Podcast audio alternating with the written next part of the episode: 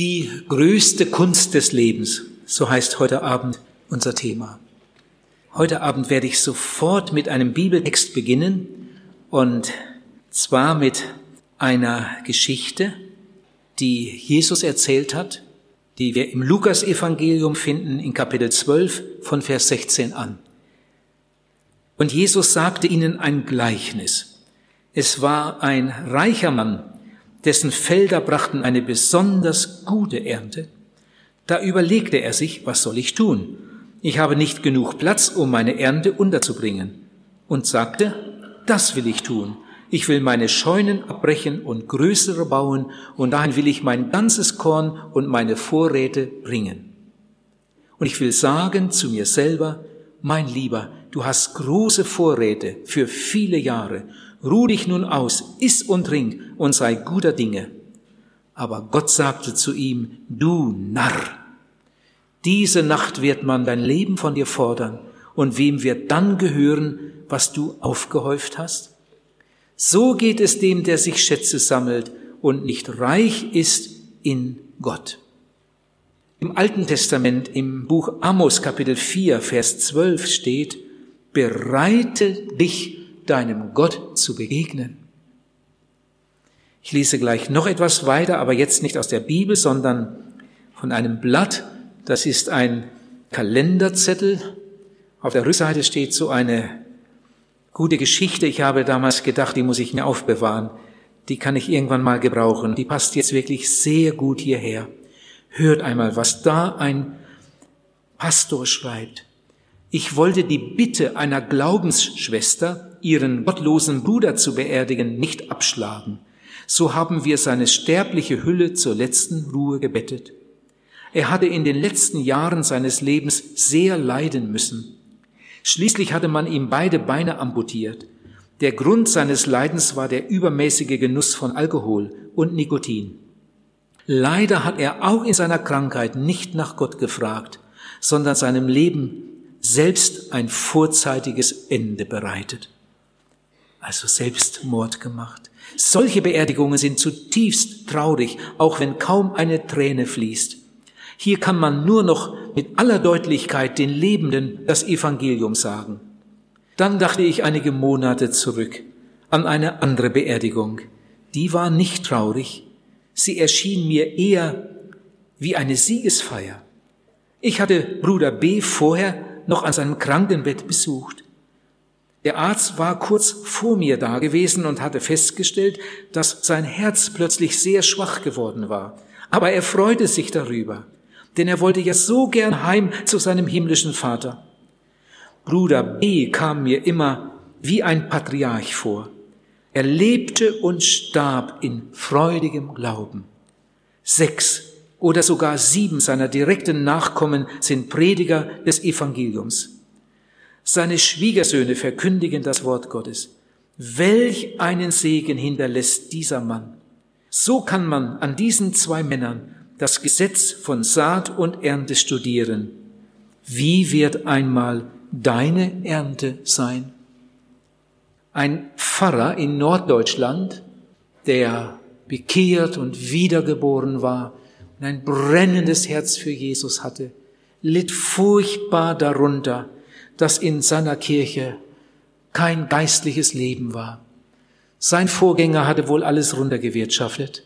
Und dieser Pfarrer, der seine Gemeinde liebte und ihr von Herzen diente, predigte meist vor leeren Bänken.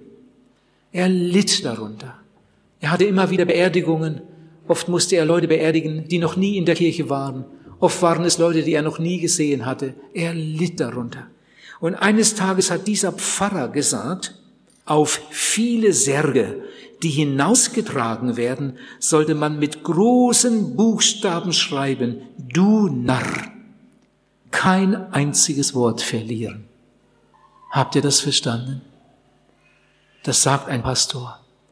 Auf viele Särge, die hinausgetragen werden, sollte man mit großen Buchstaben schreiben, du Narr, und kein einziges Wort verlieren.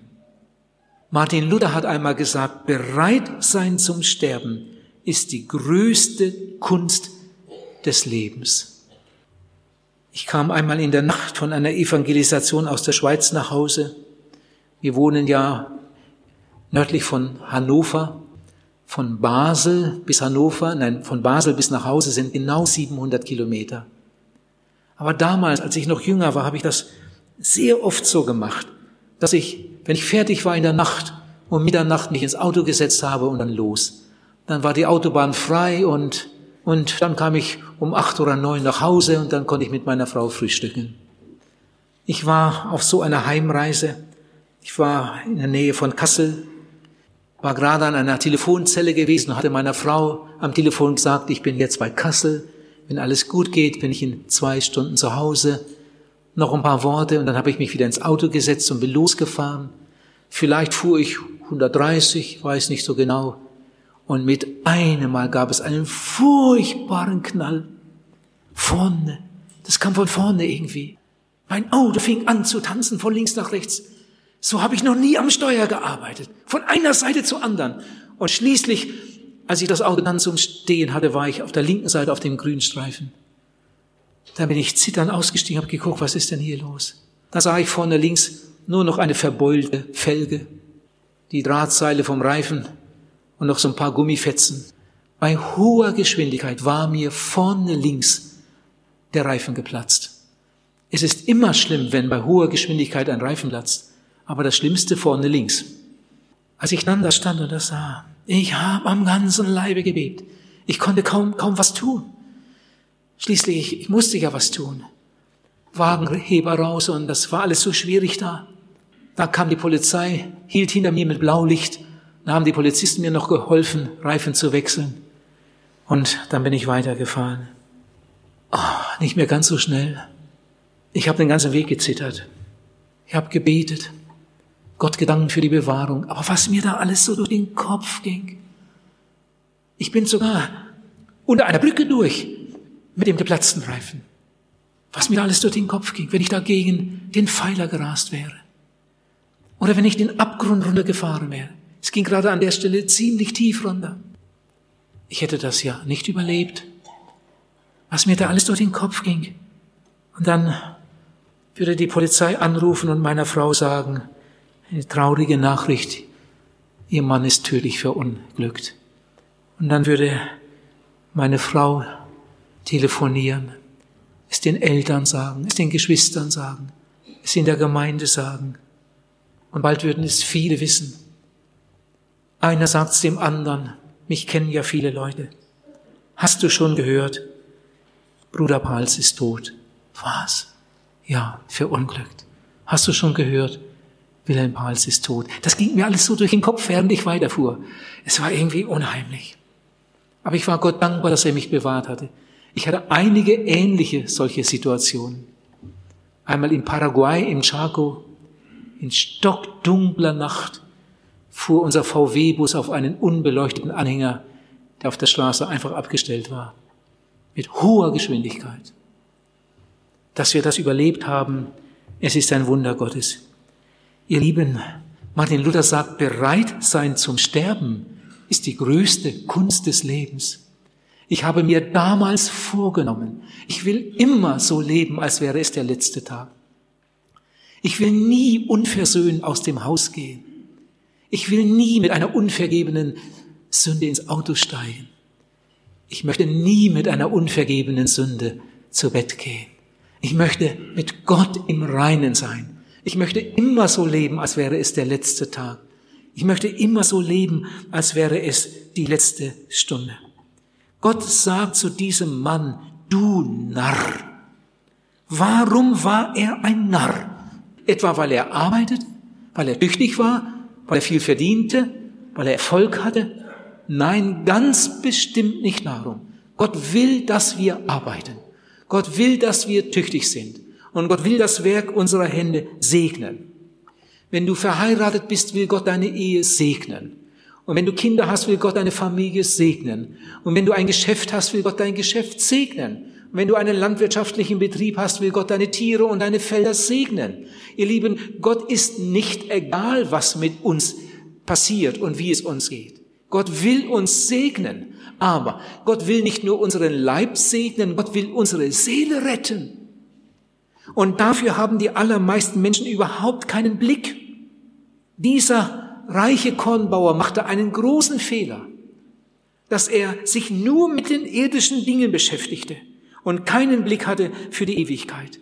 Gott will unsere Seele retten. Gott will, dass wir eine Bekehrung erleben. Gott will, dass wir eine Wiedergeburt erleben. Bereite dich, deinem Gott zu begegnen. Gott weiß, dass wir normalerweise nicht bereit sind. Und darum gibt er uns viele Gelegenheiten. Er hat Geduld mit uns und er ruft uns immer wieder. In der Bibel steht, wir gingen alle in die Irre wie Schafe. Ein jeder sah auf seinen Weg. Das ganze Menschengeschlecht eilt dem Verderben, dem Abgrund entgegen. Aber weil das so ist, hat Gott seinen Sohn in diese Welt gesandt, hat ihn stellvertretend für uns am Kreuz sterben lassen, um uns eine Möglichkeit zu geben, gerettet zu werden. In der Bibel steht, des Menschensohn, damit ist ja Jesus gemeint, des Menschensohn ist gekommen, zu suchen und zu retten, was verloren ist. Warum verloren? In einem Lied heißt es, Sünde kann da nicht hinein. Wenn du Sünde noch hältst fest und dein Herz nicht waschen lässt, kannst du niemals dort hinein. Sünde schließt die Himmelstür, hält dich draußen für und für. Sünde kann da nicht hinein. Es ist keiner unter den Lebenden, der ein sündloses Leben hat. Und darum müssen wir alle Jesus haben, Jesus annehmen, um gerettet zu werden. Und Gott möchte uns alle retten. Ich hatte eine Evangelisation in Rheineck in der Schweiz. Rheineck heißt die Stadt wohl, weil sie da ganz in der Ecke im Osten liegt, da wo die Schweiz fast zu Ende ist. Da liegt Rheineck, ganz nah an Deutschland und Österreich angrenzen. Da, wo der Rhein so eine ganz scharfe Kurve gemacht, da liegt Rheineck. Und da stand unser großes Zelt. Und viele Menschen kamen Abend für Abend. Ich habe ja viele Jahre fast nur in der Schweiz evangelisiert. Wir haben dort sogar einige Zeit gewohnt. Ich habe allein in der Schweiz ungefähr 4000 Predigten gehalten. Monat für Monat, jahrelang von einer Stadt zur anderen in der Schweiz. Wir hatten ein riesiges Zelt. Da passten 2000 Menschen rein. Man konnte es aber erweitern bis auf 2400. Und es war sehr, sehr oft voll. Und weil es in der Schweiz so viele Ausländer gibt, in der Schweiz ist jeder Vierte ein Ausländer. Inzwischen glaube ich sogar schon fast jeder Dritte. Und weil es in der Schweiz so viele Ausländer gibt ähm, und gab damals, hatten wir Übersetzungen in verschiedene Sprachen. Hinter dem Zelt standen acht Kabinen und in den Kabinen saßen die Übersetzer mit Kopfhörer, mit Mikrofon vorm Mund und haben simultan übersetzt. Hier gibt es, glaube ich, auch eine Übersetzung in Russisch, Überall saßen dann die Leute im Zelt mit ihren Kopfhörern und wenn ich dann sah, da hinten, heute Abend brennen sechs Lampen, zwei Kabinen sind dunkel, dann wusste ich, heute wird in sechs Sprachen übersetzt. Wenn ich sah, heute Abend sind nur fünf Kabinen beleuchtet, dann wusste ich, heute Abend wird in fünf Sprachen übersetzt, die anderen Kabinen sind nicht besetzt. Und dann wurde übersetzt in Serbokratisch und in Türkisch und in äh, Englisch und Französisch und Italienisch und Spanisch für die vielen Gastarbeiter, die es damals in der Schweiz gab. Und immer und immer wieder habe ich auch erlebt, dass solche Menschen zum Glauben kamen. An einem Abend nach der Predigt kam ein Spanier. Der Spanier brachte seinen Übersetzer mit und alles, was ich im Seelsorgerraum erklärte, hat der Spanier dann, nein, der Übersetzer dem Spanier ins Ohr gesagt und als nachher alles klar war und er sagte, jawohl, er hat es verstanden, er möchte sich bekehren, da ist der Übersetzer mit dem Spanier in ein anderes Zelt gegangen und hat ihn da zu Jesus geführt. An einem anderen Abend kam einer von Pakistan. Er war schon einige Monate in der Schweiz als Asylant und er hatte in Englisch mitgehört und er kam in die Seelsorge und bekehrte sich. An einem Abend kam ein Türke, der hatte natürlich in Türkisch mitgehört. An einem Abend kamen drei Polen. Die drei Polen, die kamen schon jahrelang jeden Sommer in die Schweiz, um einem Bauern bei der Ernte zu helfen. Sie waren von Haus aus katholisch, der Bauer war bekehrt und darum hat er diese Erntehelfer mitgenommen ins Zelt. Die drei Polen verstanden schon ziemlich gut Deutsch und hatten auch in Deutsch mitgehört. Und dann saßen diese drei Polen im Seelsorgezelt. Die waren so überführt. Die waren, die waren wirklich so reif zum Pflücken. Und ich durfte an diesem Abend diese Frucht einsammeln. Alle drei Polen gaben an dem Abend ihr Leben Jesus, bekehrten sich. Am letzten Abend kam eine Spanierin. Am letzten Abend kam der Spanier, der sich am Anfang bekehrt hatte, nochmal ins Seelsorgezelt. Als ich ihn reinkommen sah, habe ich gedacht, den kenne ich doch. Irgendwann hatte ich schon mit dem zu tun, wusste nicht gleich, aber ich sah sein Gesicht, das kenne ich doch. Und, und dann kam ich dahinter, warum er kam. Er kam noch einmal ins Seelsorgezelt, um seine Frau zu begleiten. Er saß dann im Hintergrund und erlebte das mit, wie ich vorne alles erklärte. Und dann ging der Übersetzer mit dieser Frau, mit der Spanierin und mit ihrem Mann ins andere Zelt, um dann diese Frau zu Jesus zu führen. Ihr Lieben, das ist so etwas Wunderbares. Bei Gott gibt es keinen Unterschied. Die Hautfarbe interessiert ihn nicht. Gott hat gesagt, es gibt keinen Unterschied. Es gibt keinen Unterschied. Natürlich sieht Gott, ob jemand Mann oder Frau ist oder alt oder jung oder Gott weiß das alles, aber das interessiert ihn eigentlich nicht. Gott sieht das Herz an. Er sagt, es gibt keinen Unterschied. Sie haben alle gesündigt und sind von der Herrlichkeit Gottes ausgeschlossen. Aber wenn sie zu Jesus kommen, werden sie gerettet. Hatte ich eine Evangelisation in Hamburg. Dort in Hamburg haben einige Gemeindeglieder etwas ganz Wunderbares gemacht. Sie haben sich Urlaub genommen für die ganze Evangelisation aber nicht um wegzufahren, sondern um etwas Besonderes zu tun. Sie versammelten sich jeden Morgen im Gemeindezentrum. Einer war zuständig fürs Frühstück. Die anderen waren schon zusammen, haben eine Bibelarbeit gemacht. Während jemand das Frühstück vorbereitete, dann haben sie alle zusammen gefrühstückt. Ich weiß, sie waren vielleicht so 15 Leute, Gemeindeglieder, haben sie zusammen gefrühstückt. Dann haben sie eine Gebetsgemeinschaft gemacht. Dann haben sie eine ganze Menge Lieder durchgesungen. Und dann sind sie mit Gitarren los in die Fußgängerzone und haben da gesungen. Gesungen, gesungen und eingeladen. Einige gingen mit Zetteln rum. Da kamen auch noch andere Gemeindeglieder, die mitgeholfen haben, Zettel zu verteilen. Und dann an einem Abend saß ein Schwarzer in der Versammlung. Ein Afrikaner. Also richtig schwarz. Und er hörte zu. Ein Moslem. Er hörte zu. Das sieht man ja, ob jemand bei der Sache ist oder, oder gelangweilt da sitzt. Und Anschließend kam dieser Schwarze in die Seelsorge. Dann hatte ich ihn vor mir. Ich brauchte dann Hilfe, um mich verständlich zu machen bei ihm. Er hat das alles gehört, hat das alles gehört. Der Schwarze, ich hatte den Eindruck, er muss unbedingt noch mehr hören. Ich habe gefragt, können Sie morgen wiederkommen? Er sagt ja. Am anderen Abend saß er wieder da, hörte wieder die Botschaft. Nach der Botschaft kam er wieder zu mir. Ihr Lieben, dieser Schwarze war in der Fußgängerzone eingeladen worden. Er hat da rumgestanden und die Leute haben ihm Zettel gegeben, ihm von der Evangelisation erzählt und so war er in die Evangelisation gekommen. Der Schwarze bekehrte sich dann, traf eine klare Entscheidung für Jesus. Danach sah ich ihn jeden Abend in der Versammlung sitzen und, hinterher mit den, mit den Leuten sich unterhalten. Und mir wurde das damals wieder so groß und ich war glücklich darüber. Bei Gott ist kein Unterschied.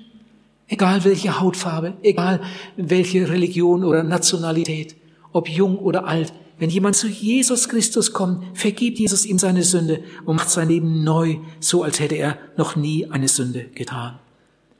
Die Bibel sagt, von der Fußsohle bis zum Scheitel ist nichts Reines an dir. Aber die Bibel sagt, auch das Blut Jesu Christi des Sohnes Gottes macht rein von aller Sünde.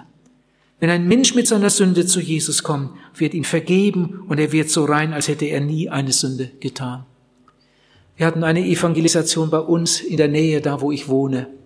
An einem Abend war schon spät, kam eine Frau zu mir und sagt, meine Mutter ist jeden Abend hier im Zelt, aber sie kann nicht ins Seelsorgezelt kommen. Sie hört nicht mehr so gut und es wird ihr auch zu lang. Sie ist etwas über 80, aber sie ist so offen. Ich glaube, sie würde sich gern bekehren, aber irgendwie wäre das nicht möglich, dass sie einmal zu uns kommen nach Hause und mit der Mutter sprechen und beten. Gleich etwas abgemacht. Am anderen Tag nach dem Mittagessen bin ich dahin gefahren und die Frau hat sich gefreut, als ich kam. Da saßen wir zusammen im Wohnzimmer. Ich habe ihr das alles noch einmal erklärt. Und die war so offen dafür. Sie, sie hatte das alles erfasst. Sie glaubte das. Sie wollte sich bekehren. Dann haben wir uns dahin gekniet an der Couch. Ich habe damals gedacht, wenn das geht, wenn sie das noch kann, in dem Alter, das wird für Sie noch viel eindrücklicher sein, wenn wir jetzt uns hier hinknien und zusammen beten. Schaffen Sie das? Können Sie noch knien? Sagt, ja, das, das kann ich. Und haben uns dahin gekniet. Und dann habe ich ihr ein Gebet vorgesagt. Sie hat mir das ganze Gebet nachgesagt. Dabei liefen die Tränen. Nachher haben wir zusammen gedankt. Ich habe ihr noch etwas erklärt. Und als wir dann da mitten im Wohnzimmer standen und ich mich gerade verabschieden wollte, das sagt diese Oma, wenn ich sterbe, braucht keiner zu weinen. Und sagt es mit einem leuchtenden Gesicht. Wenn ich sterbe, braucht keiner weinen. Wenn ich sterbe, braucht keiner weinen. Sie hat es mir dann noch erklärt, wie sie das meint. Jetzt bin ich erlöst, jetzt bin ich errettet, jetzt gehe ich nach Hause, ich werde meine Lieben wiedersehen. Das sind so Erlebnisse, das ist so etwas Gewaltiges. Ihr Lieben, nicht alle werden 80 Jahre alt. Manche sterben viel, viel früher. Seht, es gibt lange Tage im Sommer und kurze Tage im Winter. So ist das auch mit dem Leben. Der eine hat ein langes Leben, der andere hat ein kurzes Leben. Es gibt schöne Tage und es gibt weniger schöne Tage. So ist das auch mit unserem Leben. Manch einer hat ein schönes, bequemes Leben, der andere hat ein sehr schweres Leben. Manche Leute sitzen mehr beim Doktor im Wartezimmer als woanders und machen sich Sorge. Das Leben ist so unterschiedlich, aber in einem Punkt sind wir alle gleich. In einem Punkt sind alle Tage gleich, die langen und die kurzen, die schönen und die schlechten. Alle Tage sind an einem Punkt gleich, sie gehen zu Ende. Und so ist das mit unserem Leben. Unser Leben geht zu Ende. Unser Leben kommt einmal zum Abschluss. Und dann ist diese Frage wirklich wichtig. Bist du bereit, Gott zu begegnen? Bist du bereit, Gott zu begegnen? Es eilt die Zeit, heißt es in einem Lied, die Stunden fliehen und niemand hält sie auf. Auch deine Jahre gehen dahin wie schneller Wogenlauf. Komm, ehe der letzte Tag versinkt. Die Rettung ist dir nah, der ganzen Welt Erlösung bringt, das Kreuz von Golgatha. Bereite dich deinem Gott zu begegnen. Ich erzähle euch noch ein Erlebnis. Ich evangelisierte in der Schweiz. Die Gemeinde hatte ihr Gemeindehaus renoviert und vergrößert, sehr vergrößert. Und das war sehr, sehr schön geworden. Der Pastor hatte seine Wohnung oben im Gemeindezentrum. Und da drüber war noch ein Gästezimmer. Und da war ich untergebracht während der Evangelisation. Das war alles sehr schön gemacht.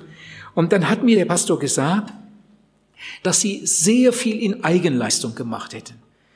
Eigentlich wollten sie auch die Malerarbeiten allein machen. Aber dann kam der Tag der Einweihung näher und sie haben gemerkt, wir schaffen das nicht mehr. Und schließlich haben sie sich entschlossen, die, die Rest oder die meisten Malerarbeiten, die großen Malerarbeiten übergeben wir einer Firma. Und dann sagte mir der Pastor, der, äh, der Malermeister, der hat mir versprochen, dass er ins Zelt kommt. Und jetzt beten wir alle schon für diesen Malermeister. Wenn der sich bekehrt, dann hat sich das Ganze gelohnt. Wenn er sich bekehrt, hat fest versprochen, dass er ins Zelt kommen wird. Wir beten für ihn. Und dann ging die Evangelisation, die Tage vergingen. Ich habe immer mal wieder gefragt. Ich wohnte ja da beim Pastor, war zum Essen bei ihm mit am Tisch und wieder mal gefragt, war der Malermeister gestern Abend da? War er schon mal da? Nein, immer noch nicht. Immer noch nicht. Bald war eine Woche rum. Der Malermeister war immer noch, er hat sogar ein paar Mal angerufen aber der Malermeister hat sich entschuldigt, er hatte so viel zu tun und gerade abends dann noch Kunden besuchen und, und, und, und, und. Wieder angerufen. Und er hat versprochen, ja, ja, ich bemühe mich, wenn irgend möglich, ich komme. Und dann kam der letzte Samstag, der zweitletzte Tag. Ich war in meinem Zimmer oben am Beten und Vorbereiten. Mit einem Mal höre ich da ein Gepolter. Da kommt jemand die Treppe hoch. Alle anderen Treppen in dem Haus waren aus Stahlbeton. Nur die letzte Treppe, die war aus aus Holzbohlen. Und als da jemand hochkam, da hat das gepoltert. Ich hab mich erschrocken, was jetzt los? Und dann rief der auch schon auf der Treppe, Wilhelm, komm, Wilhelm, komm! Und ich raus, ich denke, das Haus brennt. Und dann lief der runter und ich hinterher, komm, komm, komm, schnell! Und als ich runterkam, da war der schon am Auto. Dann bin ich auch reingesprungen auf der anderen Seite. Was ist denn los? Was will der denn? Und dann ist er losgerast. Ich glaube, der hat nicht dran gedacht, dass es Geschwindigkeitsbegrenzung gibt. Diese Ausfallstraße raus aus der Stadt zum Stadtrand. Da war unser Zeltplatz. Schön ein Platz, den jeder von weitem sehen konnte. Direkt an der Straße. Da war Folgendes. Die Straße überquerte eine Eisenbahnlinie. Da waren Ampeln, die immer dann, wenn ein Zug sich anmeldete, auf Rot schalteten. Und in dieser Ecke stand unser Zelt. Hier die große Straße, da die Eisenbahnlinie und diese Ecke, eine große Wiese, hatten sie von einem Bauern für diese Zeit gepachtet oder gemietet oder wie sagt man, und da stand das große Zelt. Um das Zelt herum noch viele kleine Zelte, für Seelsorge, einige Wohnwagen für die Zeltdiakone, eine richtige Zeltstadt. Als wir dorthin kamen, oh, mir wird jetzt noch fast übel, wenn ich dran denke. Direkt vor dem Zelt, paar Meter vom Zelt entfernt, da lag der Lieferwagen des Malermeisters mit den Rädern nach oben. Die Reifen qualmten noch etwas. Der Lieferwagen ausgebrannt. Überall lagen Töpfe rum. Also wenn diese Farben und die Verdünner und so weiter Feuer fangen, dann ist was los. Die verkohlte Leiche des Malermeisters hatte man gerade abtransportiert. Ich bin nicht ausgestiegen. Ich habe da im Auto gesessen und mir das nur so angesehen. Es war furchtbar. Und mit diesem Anblick sind wir dann zurückgefahren. Ich habe noch lange geschluckt in meinem Zimmer. Ich wusste ja, wer das war. Ihr Lieben, das müsst ihr euch einmal vorstellen. Der Mann, der ist mit seinem Auto angekommen und es gibt nur eine Erklärung. Wahrscheinlich hat er zum Zelt geguckt. Vielleicht hat er auch daran gedacht, ich habe ja versprochen, da mal hinzugehen. Jetzt war ich immer noch nicht da. Jetzt ist schon Samstag und heute Abend Platz auch nicht. Und er hat nicht gesehen, dass die Ampel bereits auf Rot war. Und dann ist er vom Zug erfasst. Das Auto fing sofort Feuer. Drehte sich ein paar Mal und blieb vorm Zelt liegen. In dem Zelt hätte er sich eigentlich bekehren sollen. Aber vor, vor diesem Zelt hat ihn der Teufel geholt. Ihr Lieben, Gott ist kein Hampelmann. Mit ihm kann man eine ganze Zeit spielen. Gott hat viel Geduld. Aber irgendwann ist das dann einmal zu Ende. Irgendwann kommt einmal der letzte Atemzug. Und er kann unheimlich schnell kommen. Du hast gar nicht damit gerechnet. Du weißt nicht, keiner von uns weiß es, ob du heute Abend lebend nach Hause kommst. Da kannst du der beste Fahrer sein mit Auszeichnungen. Und dann kommt dir ein Besoffener entgegen und fährt dich tot. Du weißt nicht, ob du morgen früh erwachst. Was ist das nur für eine, eine unverschämte Gleichgültigkeit und Arroganz, wenn ein Mensch in einer Predigt sitzt, das alles hört und vom Geist Gottes überführt ist und merkt, das stimmt, was ich hier höre. Das stimmt, was ich hier höre. Er merkt, das ist wahr, was ich heute Abend gehört habe. Ich bin ein Sünder, ich bin verloren. So könnte ich nie und nimmer vor Gott bestehen. Und trotzdem geht er raus, ohne sich zu bekehren. Und wie viele tun das Abend für Abend. Heute Morgen bekehrte sich ein Mann. Und es sagte, Sie waren ja vor zwei Jahren hier. Ja, da war er auch unter den Zuhörern. Sogar einige Male. Aber er hat sich nicht bekehrt. Dass der noch lebt, das ist ja eine Gnade. Aber er ist seitdem nicht mehr davon losgekommen. Und jetzt ist er wiedergekommen. Und heute Abend hat, hat er gemerkt, heute Morgen hat er gemerkt, so darf es nicht weitergehen ich gehe in die Seelsorge. Und heute Morgen übergab er sein Leben Jesus. Manchmal werde ich gefragt, muss man sich wirklich bekehren? Gibt es nicht auch andere Möglichkeiten, ins Reich Gottes zu kommen? Muss man sich wirklich bekehren? Ja, die Bibel sagt es. Wenn du in die Bibel hineinschaust, dann gibt es nur diese eine Antwort.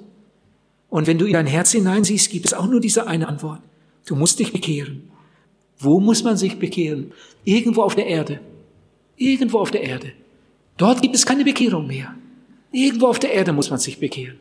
Der eine bekehrt sich in der Kirche, der andere im Zelt, der andere irgendwo anders. Solange man auf der Erde ist, muss man sich bekehren. Und wann muss man sich bekehren? So schnell wie möglich. Eben weil man nicht weiß, ob man morgen noch kann. Da sagt jemand, aber ich brauche Zeit. Ich brauche Zeit zum Überlegen. Darüber muss ich schlafen. Gerade wichtige Entscheidungen darf man nicht überstürzen. Es gibt Dinge, die müssen ausreifen, was man alles so hört. Ihr Lieben, das stimmt alles, wenn es um irdische Dinge geht. Wenn du dir zum Beispiel einen Bauplatz kaufen willst, dann solltest du nicht den nächstbesten nehmen. Schau dir lieber noch zehn andere an.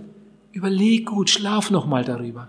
Wenn du ein gebrauchtes Auto kaufen willst, sieh dir lieber noch ein paar an. Vielleicht nimmst du noch jemanden mit, der etwas davon versteht und überleg, überleg gut. Oder wenn du heiraten willst, das muss man sich gut überlegen. Darüber sollte man lange nachdenken und prüfen, ist das jetzt wirklich die beste Entscheidung für mich? Aber hier, wo es ums Reich Gottes gibt, da muss man nicht warten, da muss man nicht darüber schlafen, das muss nicht ausreifen, das ist sogar schon überreif. Das ist schon überreif. Es gibt nämlich für dich nur eine einzige Möglichkeit und das ist diese.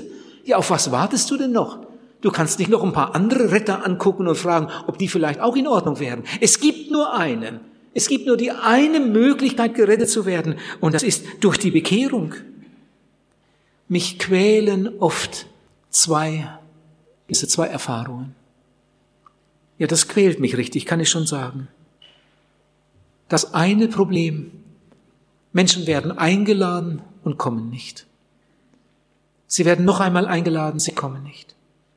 Und dann sagt mir jemand, ich habe meine Arbeitskollegen eingeladen, jeden einzelnen, einige Male, aber die kommen nicht, die wollen nicht. Oder jemand sagt, ich habe meine Angehörigen eingeladen, aber die kommen nicht. Also das macht mir manchmal das Herz schwer. Sie werden eingeladen, aber sie kommen nicht. Aber es gibt noch etwas, was mir das Herz schwer macht. Es gibt eine ganze Menge Leute, die kommen, die kommen, die hören sich das an. Manche kommen sogar zwei, dreimal und hören sich das zwei, dreimal an und dann gehen sie raus, ohne sich zu bekehren. Ich denke manchmal so bei mir, dass die Leute, die zwei, dreimal gehört haben und dann rausgegangen sind, ohne sich zu bekehren, die sind im Gericht wahrscheinlich schlimmer dran als die, die es nie gehört haben. Was hat der Mensch, der das Evangelium klar gehört hat, für eine Verantwortung? Er ist nicht nur voller Sünde wie jeder andere Mensch, sondern er hat auch noch Gott ins Gesicht geschlagen. Wenn jemand weiß, dass er sich bekehren soll und es nicht tut, das ist doch genauso, als ob er sagt, Gott, du kannst mal. Dein Angebot brauche ich nicht. Du hast deinen Sohn umsonst geschlachtet. Du bist ein Mörder. Das hättest du nicht zulassen dürfen, dass man deinen Sohn umbringt. Ich brauche keinen Jesus. Ich komme auch ohne Bekehrung aus. Ihr Lieben, so ungefähr ist das, wenn ein Mensch alles verstanden hat und weiß, ich sollte mich bekehren und dann trotzdem Gott einen Korb gibt. Bist du bereit, Gott zu begegnen? Es ist dem Menschengesetz, steht in der Bibel, einmal zu sterben danach aber das Gericht. Es ist eine Tatsache, sterben. Ist eine Tatsache, wir müssen alle sterben. Aber es gibt eine zweite Tatsache. Die Bibel fügt ebenso unerbittlich hinzu und sagt danach das Gericht. Hebräer 10, Vers 31, für wahr, es ist schrecklich, in die Hände des lebendigen Gottes zu fallen. Da gehen die Wege endgültig auseinander. Da spricht Gott sein großes Entweder oder. Entweder ewiges Leben oder Verdammnis. Dort wird es viele Fragen geben, aber es gibt nur noch eine Antwort und die heißt zu spät. O Ewigkeit, du Donnerwort, heißt es in einem Lied. Gott sagt zu diesem reichen Kornbauern, du Narr, du Narr. Der Mann war kein Dummkopf, Nein, es war ein sehr gescheiter Mann, ein sehr erfolgreicher Mann. Er hatte eine große Ernte. Aber die größte Kunst des Lebens besteht nicht in einer guten Ernte und nicht in einer Doktorarbeit oder in einem guten Jahresabschluss. Bereit sein zum Sterben ist die größte Kunst des Lebens. Vor Jahren kam ein neues Lied auf. Ich habe das öfter gehört in den Evangelisationen. Da sangen sie im Blick auf die Ewigkeit. Das wird ein Staunen geben, ein Köpfe verdrehen, wenn wir nach diesem Leben vor Jesus stehen und wenn wir voll Hoffnung und doch beklommen dann plötzlich zu sehen bekommen, wer von ihm verstoßen wird, wer angenommen. Dann plötzlich wird klein und nichtig, wie gut wir uns immer fanden, dann ist nur das eine wichtig, wie wir hier zu Jesus standen. Das wird ein Staunen geben. Und solche, die immer dachten, sie könnten mit guten Werken sich Plätze im Himmel pachten, werden ihren Irrtum merken. Das wird ein Staunen geben, ein Köpfe verdrehen, wenn wir nach diesem Leben vor Jesus stehen. Und wenn wir voll Hoffnung und doch beklommen, dann plötzlich zu sehen bekommen, wer von ihm verstoßen wird, wer angenommen. Auf viele Särge, die hinausgetragen werden, sollte man mit großen Buchstaben schreiben, du Narr, und kein einziges Wort verlieren. Bereite dich, deinem Gott zu begegnen, sagt Gott. Manche leben in einer unverzeihlichen Gleichgültigkeit. Der Evangelist Leo Jans wurde einmal gefragt, gibt es eine Stunde, von der man mit großer Gewissheit wissen kann, in dieser Stunde kann ich mich bekehren? Gibt es eine Stunde, von der man mit letzter Gewissheit wissen kann, in dieser Stunde kann ich mich bekehren? Da hat Leo Jans gesagt, natürlich gibt es das. Eine Stunde, von der man genau weiß, in der Stunde kann ich mich bekehren. Natürlich gibt es das. Ja, wann ist das? Da hat Leo Jans gesagt, jetzt. Jetzt. Jetzt. Jetzt, diese Stunde. Ob du das in der nächsten Stunde noch kannst, das weißt du nicht. Ob du das morgen noch kannst, das weißt du nicht. Ihr Lieben, ich will jetzt keinen unter Druck setzen und auch nicht bange machen, sondern ich will nur über Tatsachen reden. Du weißt doch nicht, ob du morgen noch lebst. Jetzt lebst du, heute lebst du, heute bekehre dich, ehe es morgen wird, kann es ändern sich. Eile, rette deine Seele sagt die Bibel. Heute ist die angenehme Zeit. Jetzt ist der Tag des Heils. Ich möchte es noch einmal ganz deutlich sagen. Ihr lieben Männer, ihr lieben Frauen, ihr lieben Zuhörer. Alle, die keine persönliche Bekehrung und Wiedergeburt erlebt haben, sind verlorene Menschen. Egal welche Religion du hast, egal wie viele gute Werke du getan hast. Und wenn du jeden Morgen in der heiligen Messe sitzt und wenn du jeden Sonntag in den Gottesdienst gehst und sogar noch im Kirchenkurs singst und vielleicht sogar noch die Orgel spielst oder sogar Theologie studierst und dein Leben lang Vorlesungen hältst. Diese Dinge retten dich nicht. Jesus sagt, wenn du dich nicht bekehrst, wirst du umkommen. Jesus sagt, wer nicht von neuem geboren ist, kann das Reich Gottes nicht sehen. Heute, so du seine Stimme hörst, verstocke dein Herz nicht. Ich glaube, zehn Jahre deines Lebens sind nicht so viel wert wie die Stunde, in der Gott dich ruft. Es gibt ganz bestimmte Höhepunkte im Leben eines jeden Menschen, wo Gott einem Menschen so nahe kommt, wie sonst nicht. Und das passiert immer wieder in Evangelisation. Das kann bei einer Beerdigung passieren. Du stehst da in der Gruppe, dein Arbeitskollege wird beerdigt, der ist beim Arbeitsunfall umgekommen. Und du stehst da und siehst, wie der Sarg runtergeht. Und dir läuft eine Gänsehaut über den Rücken. Du stehst da, dir wird ganz anders. Und du denkst bei dir, oh, wie gut, dass ich nicht da drin bin. Oh, wie gut, dass ich nicht in dem Sarg liege. Wenn an seiner Stadt ich da verunglückt wäre und jetzt in dem Sarg liegen würde, ich wäre verloren für immer. Da steht einer bei der Beerdigung und diese Beerdigung wird zu ihm zu einer ganz, ganz großen Gotteserfahrung. Gott spricht zu ihm mitten in der Beerdigung. Das gibt es manchmal. Ein anderer erlebt das in einer Predigt. Mitten in der Predigt mit einmal kommt Gott einem Menschen so nahe. Der Mensch sitzt da. Mit einem Mal weiß er, Gott redet mit mir. Gott meint mich. Dies ist mein Abend. Dies ist meine Stunde. Ich bin nicht gerettet. Ich bin nicht bekehrt. Wenn ich gestern umgekommen wäre, wäre ich verloren für immer. Gott will mich, Gott ruft mich, Gott liebt mich. Ihr Lieben, solche Höhepunkte, die muss man beim Schopf fassen. Und wenn du das nicht tust, es kann Jahre dauern oder Jahrzehnte dauern, bis Gott dir wieder so nahe kommt wie in irgendeiner bestimmten Stunde. Bei der Beerdigung oder irgendwo oder mitten in einer Predigt. Wie oft haben mir Menschen gesagt, ich war da im Zelt und an dem Abend hatte ich den Eindruck, sie predigen den ganzen Abend nur für mich. Manchmal habe ich gedacht, hat dem jemand etwas über mich, über mein Leben gesagt?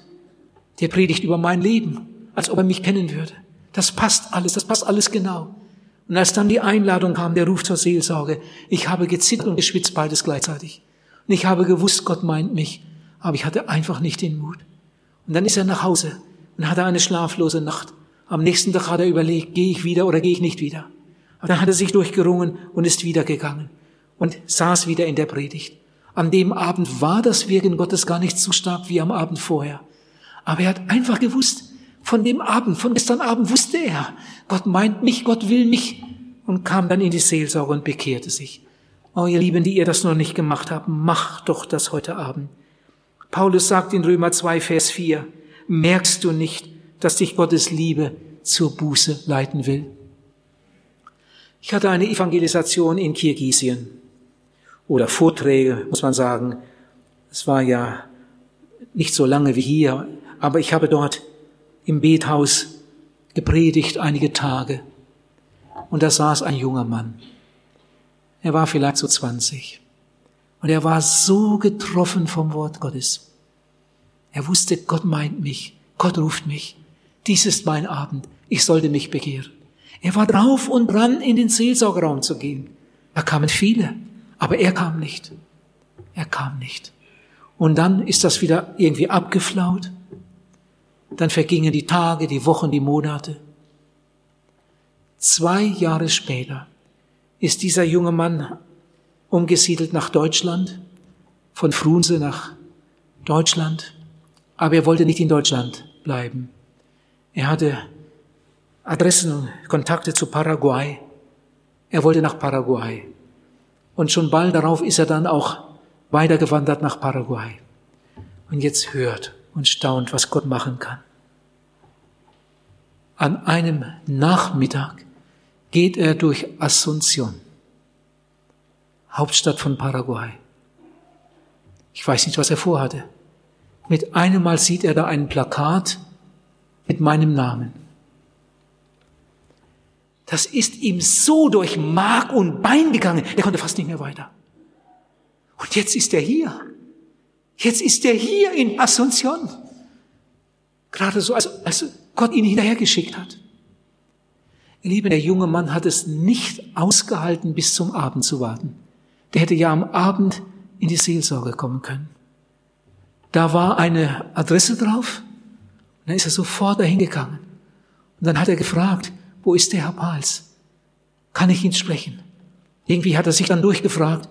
Und am Nachmittag plötzlich steht dieser Mann vor mir, den ich ja gar nicht kannte. Und dann hat er mir erzählt, was er da in Frunse erlebt hat und dass er damals sich nicht bekehrt hat und was er jetzt da gerade auf der Straße erlebt hat. Ich musste ihm dann nicht mehr so viel erklären.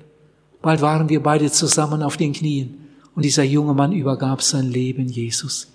Er war vor Gott geflohen, wie Jona. Aber manchmal staunt man ja über Gottes Gnade und Geduld. Gott hatte ihm noch einmal eine Möglichkeit gegeben in Paraguay. Der junge Mann ist nicht in Paraguay geblieben. Er ist nach einiger Zeit wieder zurückgekommen nach Deutschland. Und heute ist er Mitarbeiter in der Gemeinde und dient dem Herrn Jesus. Ihr Lieben, wo steht ihr heute Abend? Ich komme zum Schluss. Merkst du nicht, dass dich Gottes Liebe zur Bekehrung ruft? Ich kann ja jetzt nicht fragen, wer von euch ist noch nicht bekehrt, hebt mal die Hand. Das macht man ja nicht. Aber ich kann fragen, wer von euch ist noch nicht bekehrt? Bitte gib dir jetzt selbst einmal eine Antwort. Wer von euch ist noch nicht bekehrt? Hier sitzen doch eine ganze Menge Leute da oben und, und hier. Du weißt es ganz genau, ich bin nicht gerettet. Bitte, bitte, bitte, mach doch das heute Abend. Die Evangelisation geht gleich zu Ende. Aber wenn die anderen rausgehen, bitte geh nicht mit ihnen, sondern geh in diese Richtung. Komm in den Seelsorgerraum. Lass uns zusammen sitzen. Ich werde das noch einmal mit ein paar Worten so gut wie möglich erklären. Ich werde ein paar Fragen stellen, aber keine peinliche Frage, keine schwierige Frage. Ich werde fragen, hast du das verstanden? Du auch, du auch, du auch. Möchtest du das erleben? Meinst du das ehrlich? Willst du das wirklich? Ja, gut, dann werden wir beten. Dann werde ich laut ein Gebet vorsagen, als, so als wäre ich an deiner Stelle. Und du sagst mir das Gebet laut nach. Wir wollen zusammen glauben, dass Jesus uns erhört und er wird das tun. Und dieser Abend wird der Abend deiner Errettung. Heute Abend wirst du nach Hause gehen mit einer großen Gewissheit. Du wirst es wissen und wirst es weitersagen können. Ich bin bekehrt, ich bin errettet, ich bin wiedergeboren, ich bin ein Gotteskind, ich bin erlöst. Ich habe Heilsgewissheit. Der Herr will dir das schenken, aber du musst kommen. Der Herr möge dir helfen, dir Gnade geben zu diesem Entschluss und zu diesem Schritt. Gott segne euch. Amen.